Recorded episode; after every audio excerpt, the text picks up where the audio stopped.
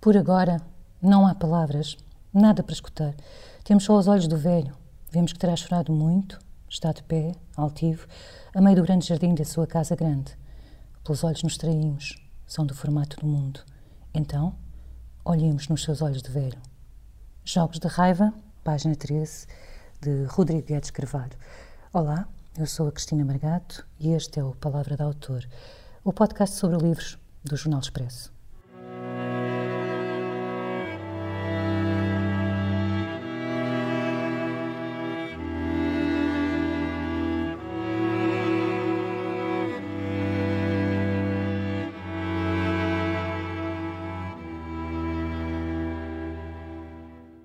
Rodrigo Guedes de Carvalho, bem-vindo ao Palavra do Autor.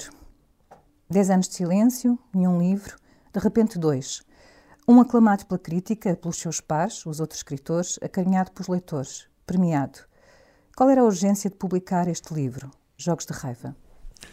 A urgência era a do, do tempo que passa, literalmente. Uh, ou seja, todos os meus livros, não, não tendo uma data específica, quem os ler percebe que eles são contemporâneos, passam-se agora, neste mundo em que vivemos, mas eu senti a urgência de. Ainda estava na, nas ações de promoção do, do Pianista de Hotel, senti a urgência de, de publicar este com uma marca muito, muito de atualidade. De tal forma, como eu costumo dizer, que escrevi mesmo uh, a figura do Donald Trump e do Kim Jong-un aparecem numa parte do livro. Portanto, para marcar que sim, que estamos a falar de agora, de 2018. Isto por uma razão simples. Uh, eu entrei muito, muito tarde no, no Facebook, por razões que, que não interessam para aqui.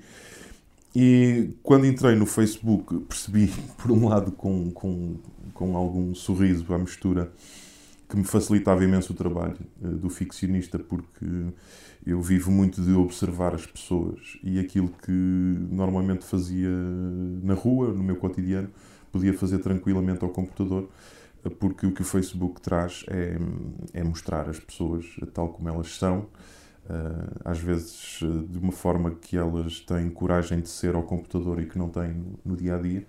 E achei interessantíssimo ver o mosaico de coisas espantosas e maravilhosas que, que há no Facebook, que as há, uh, e também os seus horrores. Uh, de alguma forma, comecei a olhar para o lado, para, para os outros escritores, uh, perceber se alguém estava a fazer alguma coisa especificamente sobre isto. E pareceu-me que não. É certo que eu não leio tudo, mas pareceu-me que não, que não havia um livro que fosse tão atravessado pelo Facebook. Sempre que eu disser Facebook, estou a falar de redes sociais, portanto, do mecanismo que nos permite estar em contacto Sim. permanente. Um, e então decidi na minha cabeça que iria eu avançar para, para aí. Daí a urgência de, de o publicar eh, rapidamente. Eu não vou começar pelas redes sociais. Uh, escolhi a primeira passagem do livro, que é Uh, corresponde mesmo ao princípio do livro, porque eu acho que os, os livros uh, começam por nos seduzir nas primeiras páginas.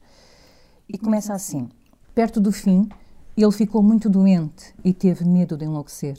Ainda hesitou, mas tinha de agir enquanto conseguia pensar. Matou-se num dia de sol. Antes conseguiu encontrar uma folha limpa no bloco de notas preferido. Pegou na caneta azul e pouco depois pousou a folha onde sabia que ela a iria procurar deixou escrito: Desculpa. Eu escolhi esta passagem porque, de certa forma, também uh, fala de uma tragédia, que é a tragédia do suicídio. E é por aqui que começa Jogos de Raiva. Mas a tragédia também é tudo o que está antes desse fim autoimposto. Sim, o, o início do, de um livro, uh, para mim, tem, tem, tem várias cambiantes. Eu concordo contigo, concordo que o início de um livro deve, deve agarrar-nos. Uh, se não pelo pescoço, pelo menos pelo pulso, uh, e levar-nos e dizer-nos: uh, senta-te aí e lê-me. Por outro lado, eu costumo dizer, como eu estou deste lado, quem escreve, caramba, nós preenchermos 300 ou 400 páginas e sermos julgados apenas pelo início de um livro também é injusto e não, não da mesma forma que não, li, não julgo um livro pela capa, também não o julgo pelo seu início. Gosto de um início forte que me agarre, mas penso que por vezes os livros têm formas de nos redimir. Este, este início tem várias camadas.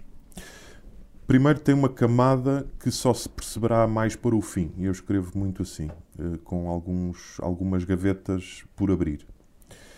Eh, as pessoas pensarão que, de alguma forma, eu estou a começar um livro pelo seu final, recorrendo um pouco à, à espantosa surpresa do Garcia Marques na Crónica da Morte Anunciada, que nos começa um livro pelo fim, dizendo-nos que o Santiago Nazar se levantou às sete da manhã no dia em que o iam matar, portanto nós sabemos que ele vai morrer. Uh, e depois é onde entra a literatura. Eu achei isso extraordinário quando, quando li, que é uh, a literatura não é o enredo. A literatura é a forma uh, de chegar lá, de preencher a história. Porque ele já nos disse que ele vai morrer e, no entanto, o nosso interesse mantém-se intacto.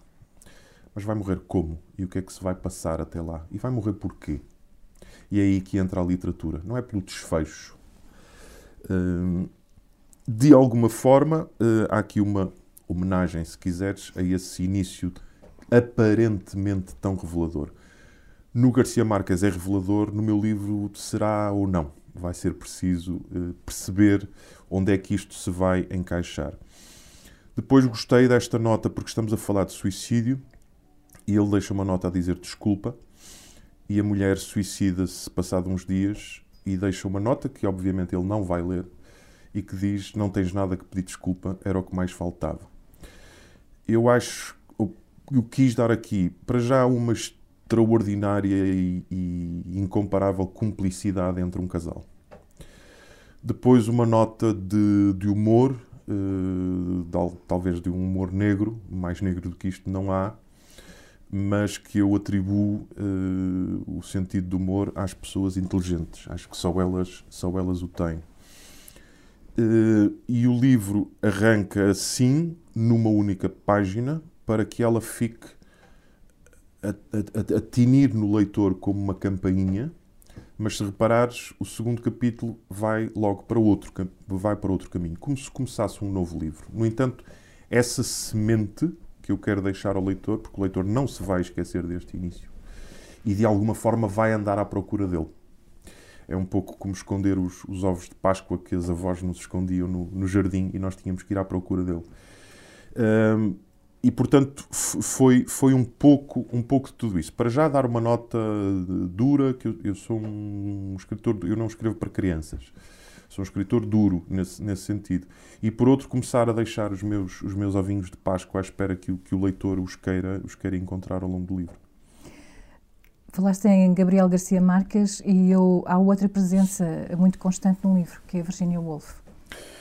Sim, de uma, de uma forma que, que, que, vai ser recorrente do ponto de vista formal ao longo do livro e que também vai, vai instaurar um pouco a pergunta uh, mas porquê é que está sempre aqui a Virginia Woolf? Uh, sobretudo o, o, Mrs. Dalloway.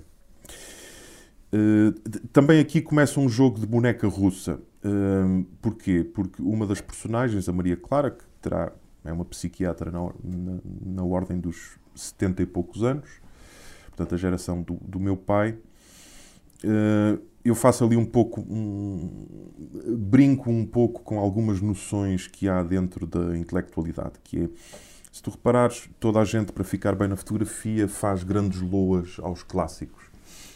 E há muita gente que na verdade não leu os clássicos. Sabe umas passagens, sabe umas coisas, sabe umas notas biográficas, mas não leu. E eu ponho essa personagem, psiquiatra, informada, culta, intelectual, casada com um escritor, a admitir à neta que nunca leu, na verdade, o Mrs. Dalloway. Uh, e que, portanto, quando o encontra numa livraria, quer lê-lo do princípio ao fim. E ela vai passar o livro a lê-lo. E há passagens do Mrs. Dalloway uh, completas que encaixam na narrativa do meu próprio livro e que são trazidas por essa, por essa psiquiatra.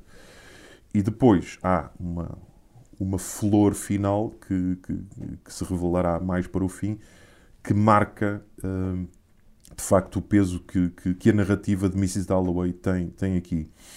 Eu aproveito também para dizer uh, no livro, em relação à Mrs. Dalloway, que se confunde muito a Mrs. Dalloway com a Virginia Woolf, porque eu acho que a Virginia Woolf é daqueles escritores que pouca gente leu e as pessoas admiram sobretudo a figura dela porque é uma figura dramática, é uma figura trágica, é uma espécie de epítome do, do escritor sofrido, não é?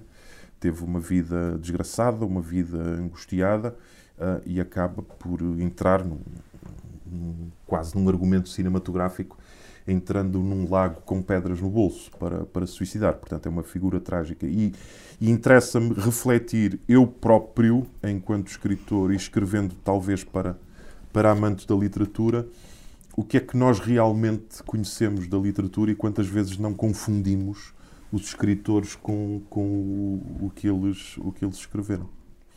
Já que introduziste a Maria Clara, que é uma das personagens, eu, eu agora vou escolher uma passagem que introduz duas outras personagens fundamentais deste livro, que é o escritor e o jornalista, o filho e o pai.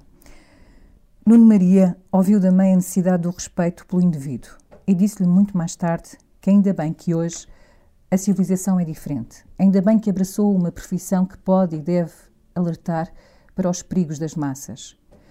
Hoje está de relações cortadas com o pai, porque ele escreveu um livro onde diz que regredimos em círculo e estamos hoje como nas guerras. Multidões que se odeiam e que abafam quem não escolhe um lado e não quer ser multidão. E que o jornalismo, queira ou não, serve de arma, quando não é o primeiro a sacá-la. Sendo tu escritor e jornalista, há um que é pai do outro? Eu não, eu não diria pai. Eh, são, são mais irmãos com alguns anos de diferença. É um pouco literalmente como, eu sou com, com, o meu irmão. O meu irmão tem oito anos, faz oito anos de diferença de mim e nós em adultos eh, reencontramos-nos. Eh, a idade esbateu-se, mas é preciso ver que quando eu tinha 18 anos, o meu irmão tinha 10. Uh, quando eu tinha 15, o meu irmão tinha 7. Havia uma, uma enorme diferença. Éramos quase de gerações diferentes. É um pouco como a escrita e o jornalismo para mim. Uh, eu, quando chego ao jornalismo, já vinha há muito a sonhar uh, com a literatura, a querer ser escritor.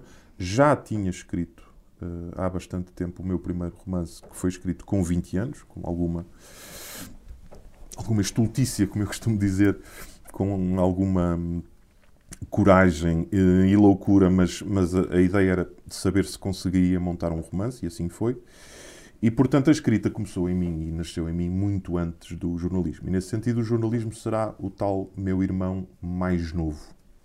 Eu comecei no jornalismo totalmente por acaso, eh, a minha ideia era ser publicitário, mas pronto, quando estamos a sair da faculdade agarramos as oportunidades. E a oportunidade que se me deparou foi no jornalismo. Entrei nele sem saber o que é que ia encontrar e, e, rapidamente gostei dele. Daquelas pessoas que vêm a um jantar, não foram convidadas e nós ai, desconfiamos, mas depois simpatizamos com ela. Hum, eu gosto, gosto de ser jornalista, uh, já gostei mais, uh, mas, mas gosto. Acho que é uma profissão uh, muito importante naquilo que for a sua essência. Só que estou numa idade, uh, a minha idade de 55 anos, e a idade em que está o jornalismo, não só português como mundial, é uma idade de, de muitas dúvidas e muitas inquietudes. E confesso-te que parti para este livro, uh, não no sentido de, de sentenças, nem dar sermões, mas a querer interrogar-me. A literatura é um bom sítio para nós nos interrogarmos. Uh, o que é isto? O, o, que é o que é que está a acontecer? Uh, e ouço, eu ouço o coro uh, social fácil, nesta altura, de que, como sabes, o jornalismo é a causa de todos os males. Os jornalistas isto, os jornalistas aquilo, e os sensacionalismos, e as manipulações, e não sei o quê. Bom, e eu, como, como, por defeito pessoal e como escritor, tento sempre distanciar-me um bocadinho. Ok? Muito bem, eu também tenho as minhas próprias críticas ao jornalismo, mas vamos cá ver uma coisa. E uma das coisas que, que, que, que eu ponho no livro é esta noção de que o mal do jornalismo, que o jornalismo está hoje mal, porque era sempre nasceu como uma atividade nobre, extraordinária e hoje está totalmente abandalhada. Não é verdade. Não é verdade. O jornalismo, enquanto indústria, enquanto negócio, Uh, nasceu uh, nas esquinas de Londres a anunciar os pormenores macabros do Jack o Estripador. Portanto, ele nasceu assim. Ele nasceu a fornecer, um, a saciar uma sede que as pessoas têm de espreitar pelo buraco da, da fechadura e de saberem de pormenores macabros. Eu dou sempre o exemplo. Uh, quando não há jornalismo, as pessoas vão na estrada, não está lá nenhum jornalista, mas se virem um acidente, elas param ou abrandam têm curiosidade. E o, o, problema é o jornalismo que simplesmente quer saciar essa sede macabra ou aquele que quer fazer uh, qualquer outra coisa. E o jornalismo, como eu entendo, tem uma vertente enorme de humanidade, não confundir com. Ou seja, a objetividade jornalística não deve estar privada da humanidade e não deve estar privada de um certo filtro para a sociedade. Nós temos obrigações, enquanto jornalistas, de, perante a informação que temos, uh, analisá-la, não é manipulá-la, é analisá-la, limá-la e depois dá-la às pessoas, porque eu acho que o jornalismo não pode perder essa, essa, essa vertente pedagógica. E, portanto, o que acontece no livro é que o pai, o, o escritor, eu, tem piada, é aquelas coisas, são as surpresas que os livros têm para nós. Aquilo que tu me disseste agora, eu não escrevi a pensar isso. Uh, que não é por acaso que, dentre eles, o pai é que é o escritor e o filho é que é o jornalista. Mas, às vezes, uh, há coisas em nós que vão por baixo da porta para, para o livro. E sim, acho que essa leitura é perfeitamente enquadrada. E então eles fazem, fazem o quê? Fazem um jogo que é o jogo do Rodrigo em frente ao espelho que é o jornalista, a falar com o escritor. E a zangar-se. E a zangarem-se os dois, a zangarem-se os dois, porque o, o, escritor também não está isento de, eh, das suas coisas e de dizer que é tudo uma porcaria e que ele é, é, é, bom e que não quer saber do público, mas depois fica angustiadíssimo se os seus livros não vendem. Uh, o escritor também é um tipo muito complicado. Mas uh, sim, o livro começa com eles zangados e a procurarem uh, a procurarem atirar coisas um ao outro, apesar de se amarem, porque são, são pai e filho. E, portanto, uma das coisas que eu digo no livro, é uma passagem que eu me lembro de cor, uh, é incrível a violência de que são capazes uh, as pessoas que se amam. E, e é, um, é um pouco isso que, que acontece aqui entre o escritor e o jornalista. Gostava de ouvir a passagem que escolheste. Eu tenho, tenho, tenho três passagens, mas fazendo uma, uma boa ponte uh, com esta. Uh, posso, posso ler uh, esta passagem para, para explicar às pessoas. Há uma personagem que é o filho mais novo do casal, que terá 30 e tal anos, 40 anos, e que é ele não tem uma doença definida. será autista, será, terá síndrome da Asperger. É, digamos, é uma espécie de uma pessoa deslocada do mundo, mas absolutamente funcional. Porque num, num outro romance eu explorei, explorei entre aspas, a, a figura do miúdo, do, de um autista profundo a que ninguém chega. Ele não, não, não fala sequer. E há esse mistério do que é que, do que, é que passará pela, criança, pela cabeça de uma criança autista. Aqui não é, é, é, um miúdo, que aqui já é homem, é, absolutamente deslocado do mundo, mas absolutamente funcional, de tal forma que ele é uma enciclopédia ambulante, porque tem uma característica: tudo o que ele lê ou ouve, ele decora. Ele sabe tudo, sabe documentários, por exemplo, sobre a Segunda Guerra Mundial, de trás, de trás para a frente. E este rapaz, este homem, uh, encontra um, um, um, cãozinho no, no mar e traz-lo para casa e apesar do, dos pais não quererem ficar com ele, ele fica com o rafeiro. E fica com o rafeiro toda a vida. Até que acontece que o cão morre. Uh, porque, porque é assim. Os cães têm uma vida uh, menor do que a nossa. E o que eu quis dar a este personagem foi um espanto que nós não deveríamos perder. Uh, nós achamos normalíssimo e encolhemos os ombros. Isto é, é mesmo assim. E ele é uma personagem tão sensível que se espanta com os mais básicos espantos do mundo. E então, hum, eu vou ler esta passagem que, aliás, termina um capítulo. Claro que o pai já lhe tinha explicado há muito tempo. É normal, filho, é a vida. Os cães não vivem tanto tempo como nós. Mas nessa altura Santiago era muito pequeno e os pastores alemães traziam-lhes o pai de um sítio qualquer. Não eram aquele cachorro que olhou para ele de dentro de um saco de plástico, vindo do mar, com o seu olho de pugilista reformado. Por isso, Santiago apreciou muitíssimo o trabalho a que se deu uma fotógrafa famosa, que pôs fotos na internet, mas começou depois a angustiar-se, porque olhou para o tapete onde o Camões, o cão, dormia com o seu focinho esbranquiçado. E Santiago não consegue compreender, por mais que lhe expliquem que, e que tenha lógica, ele não consegue aceitar que as vidas dos que se amam não decorram todas ao mesmo tempo. Isto, para mim, serve tanto para o cão como num sentido mais lato. Uh, o enorme sofrimento de, de, pessoas que se amam, sejam pai e filho, sejam um casal, e que de repente um deles fica sozinho, como o caso dos, dos viúvos, e não faltam exemplos uh, na literatura e na, e na, vida que nós conhecemos de se tu reparares quando um homem morre e a mulher fica e passado uns meses ela morre sem causa biológica aparente. Às vezes as pessoas morrem de, de tristeza. Há também aqui um outro significado. Uh, este, este, tanto este livro como o outro foi escrito com um cão por perto. Sim, cinco livros. Uh, na verdade, o meu grande regresso à literatura em 2005, com A Casa Quieta, até aí só tinha escrito o livro adolescente, digamos assim, que foi daqui a nada. O meu regresso a sério à literatura, muito por insistência da Cecília Andrade, que se viria a tornar a minha editora, foi em 2005. Em 2005 eu já tinha esse cão, que foi o primeiro cão que, que, que eu tive. Quer dizer, os meus avós tinham cães, mas cão meu foi o primeiro.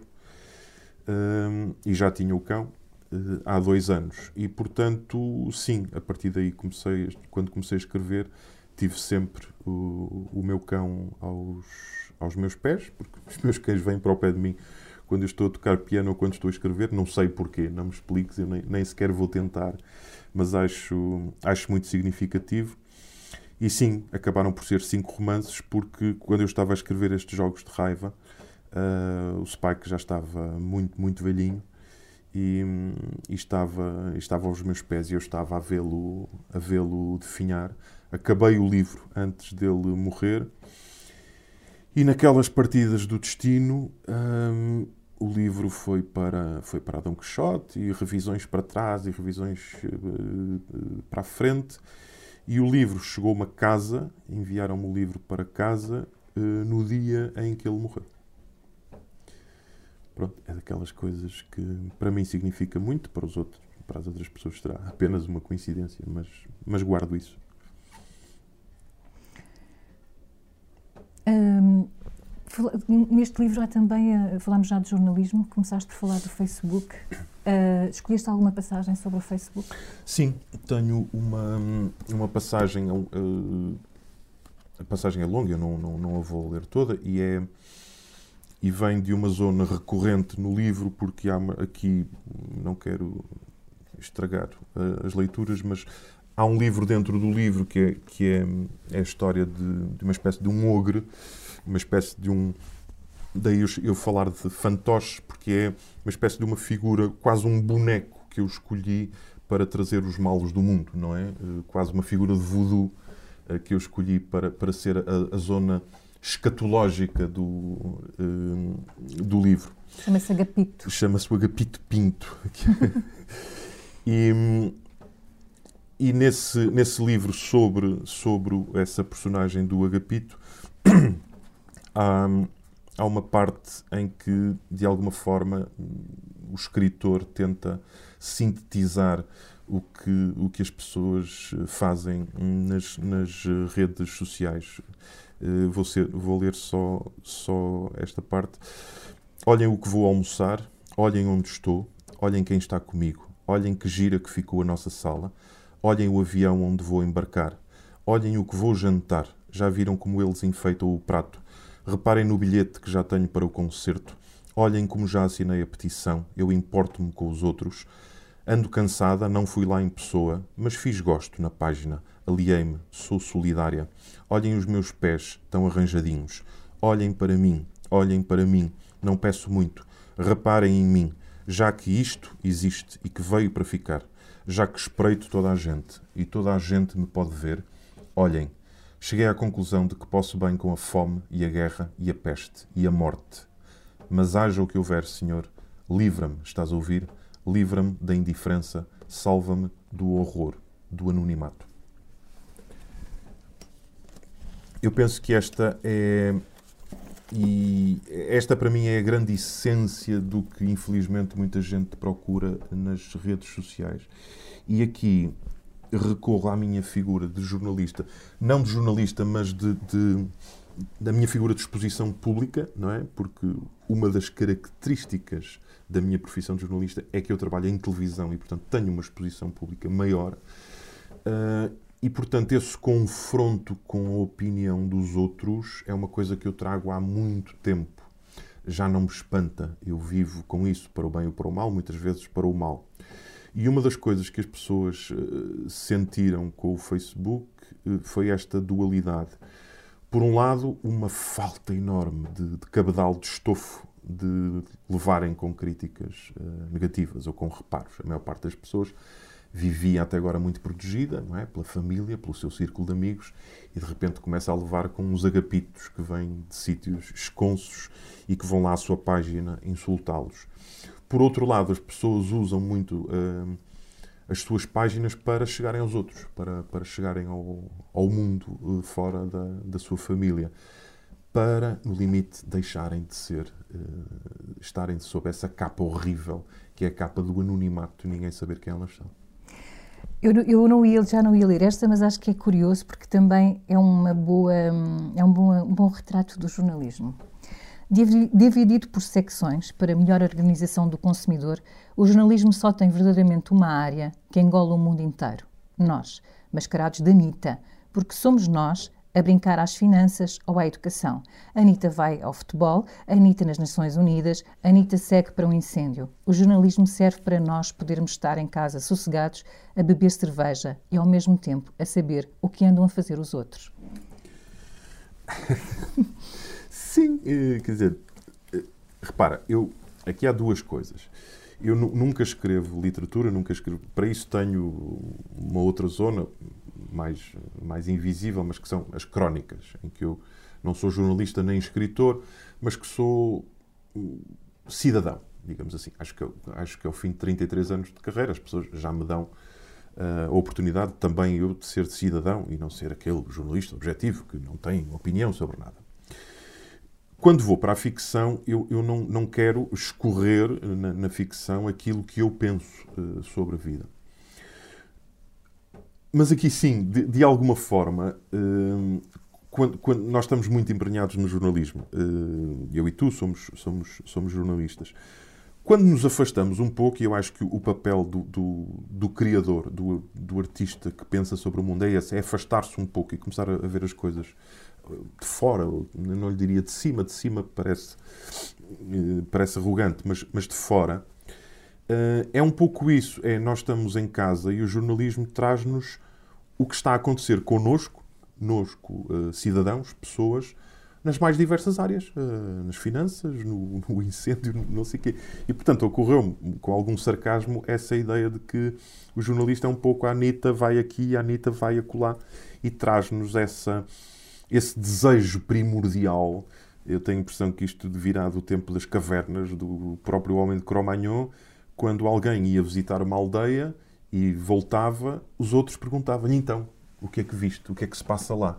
Uh, portanto, o jornalismo uh, sacia esta necessidade que nós temos de saber, que é, no fundo, uh, a necessidade de não estarmos sozinhos, não é? De sabermos o que é que, o que, é que se está a passar. Eu vou escolher só mais uma última passagem, porque este livro não tem só a ver com redes sociais, não tem só a ver com jornalismo, uh, tem também a ver com a família e a família no sentido em que em que aparecem Ana Karenina, que é uh, todas as famílias Todas as famílias felizes se parecem, as infelizes são infelizes, cada uma à sua maneira. E todas as famílias têm um segredo. O problema dos segredos é que não são biodegradáveis. São garrafões de plástico, são pilhas alcalinas. Enterrem-nos hoje e de lá abrir a cova daqui a 100 anos. Lá estarão, a olhar-nos como no primeiro dia. Sim, eu hum, não, não quero, não tenho a pretensão de, de saber ou tentar explicar que todas as famílias literalmente têm um segredo, mas acho que muitas famílias vivem com segredos, sejam, sejam eles maiores uh, ou menores. Já nem vou para, para o clichê daquelas famílias que têm um segredo tão grande que não sabem, por exemplo, que o pai da família tem outras famílias, não é? que esse será o segredo dos segredos. Mas acho que há, há, há coisas eh, que, nomeadamente, eh, como neste caso, por exemplo, muitos dos segredos são, são uh, decorrentes de situações que acontecem quando, por exemplo, uh, há crianças que têm dois, três anos ou cinco uh, e que a família esconde qualquer coisa, muitas vezes para a proteger, e que depois, quando ela é adulta e já poderia perceber, e que esse segredo poderia ser revelado, mas parece que faltou já faltou o tempo, já faltou aquele tempo de salto, digamos assim, então a família resolve continuar esse segredo. Só que esse segredo está lá. É de como a tal pilha alcalina. Ele, ele estará lá sempre. E no jantar de família, por mais que aquela criança tenha crescido, o pai e a mãe e a avó, seja quem for que sabe o segredo, ao olhar-se nos gestos mais cotidianos, no diálogo mais banal, ao olhar-se saberá que continua a esconder esse, esse segredo que até pode ter sido pelas melhores intenções. Isto, do ponto de vista eh, dramatúrgico, é, é muito forte, é um motivo muito forte para, para se alimentar uma narrativa. Portanto, eu dei aqui, depois percebe-se com, com, a, com a dureza e com o peso que me é, que me é característico, dei também a esta, esta família um segredo. Porque a família continua a ser.